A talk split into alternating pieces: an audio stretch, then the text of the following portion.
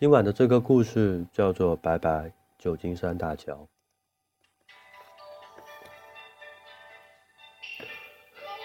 初恋的女孩，在我十八岁的秋天移民到美国。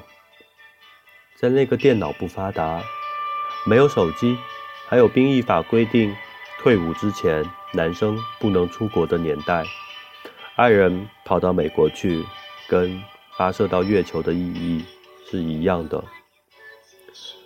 虽然年轻的我，仍坚信着有些事情总可以超越时空，有些承诺能够直到永远。但是距离对感情的杀伤力，超过了十几岁的年纪能够考虑的范畴。属于热恋期被拆散的小鸳鸯，爱得不得了，也痛得不得了。初期两地相思的非常辛苦，唯一能够依靠的，就是两个礼拜来一次的信，跟非常不固定而且稀少的电话。加上他们全家刚到美国，还没有进入柴米油盐的日子，每天都在游山玩水。我这厢相思，跟他初到异地的兴奋一样多。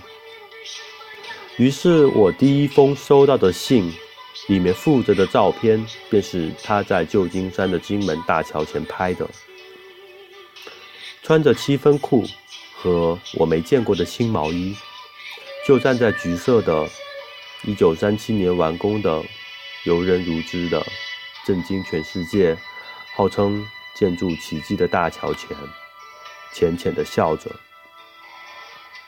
他像个游客般。浅浅的笑着，没有预期的，不像刚分离的恋人，带着伤心的笑着。我看着照片，不觉得亲切，反而感到它更远了。起码对一个困在海产房上，接一通电话要跑四层楼，穿过八桌划拳客人，初尝失恋滋味的十八岁穷小子的解读，是这样的。这张二十几年前三乘五的照片，随时展开都像电影院的荧幕那么大。即使是用最基本的傻瓜相机拍的，但在我眼里的分辨度、鲜明度，却不输给市面上任何一台单反相机。这便是记忆的诡异之处，他自己选择了下载的部分。有些事情你想不起，有些事情你却忘不掉。相隔十年，二十八岁的我终于踏上了美国，跟朋友顺着五号公路，从温哥华一路开车，经过西雅图、俄勒冈、洛杉矶，一直到旧金山。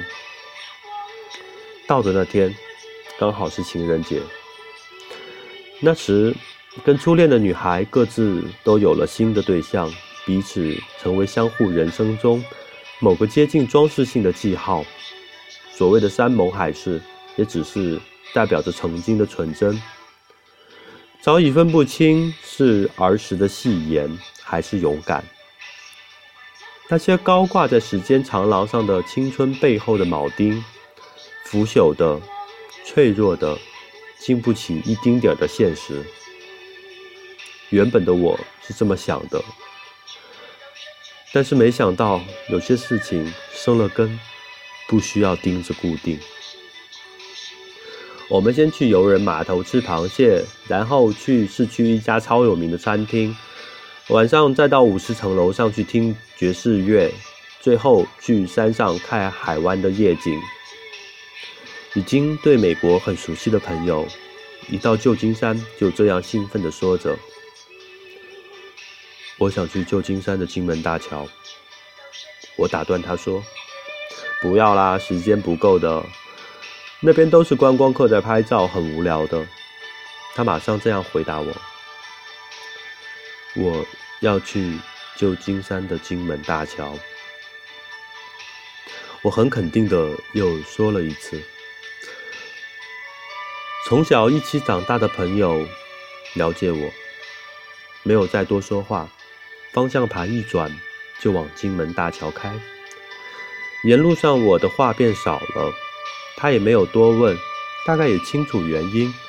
那段辛苦的初恋，他始终扮演着一个倾听者。金门大桥上的风很大，但吹不走脑子里的回忆。一下车，我就很快找到了女孩拍照的地方。帮我也拍一张吧。我微笑的看着镜头，在他当初的位置，仿佛看得见那个十八岁少年的伤心。我听到快门的声音，清脆的像把新剪剪刀，剪掉了我那段。对感情无能为力的失落，那段一直埋在心里的深深遗憾。这里的遗憾应该不只有我。听说从这桥上建好到现在，已经有一千多个人从这里跳下去。我有听见我的遗憾掉落在水里的声音。走吧，拍完照了。我说：“就这样，我们开了那么久。”朋友说：“对，就这样。”已经开了近三千公里的车子，又往市区里开。我回头看着橘色的金门大桥，在。蓝色的天空下越来越小，心里默默的道别，拜拜，旧金山大桥，拜拜，my little girl。这是今天的晚安故事。不知道你是不是也经历过异地恋？更有甚者。你也经历过一段异国恋，有时候感情很坚固，坚固到它可以抵挡时间的冲击；有时候感情也很脆弱，脆弱到一点点的距离就让它荡然无存。只想对你说一句：好久不见，晚安。祝你有个好梦。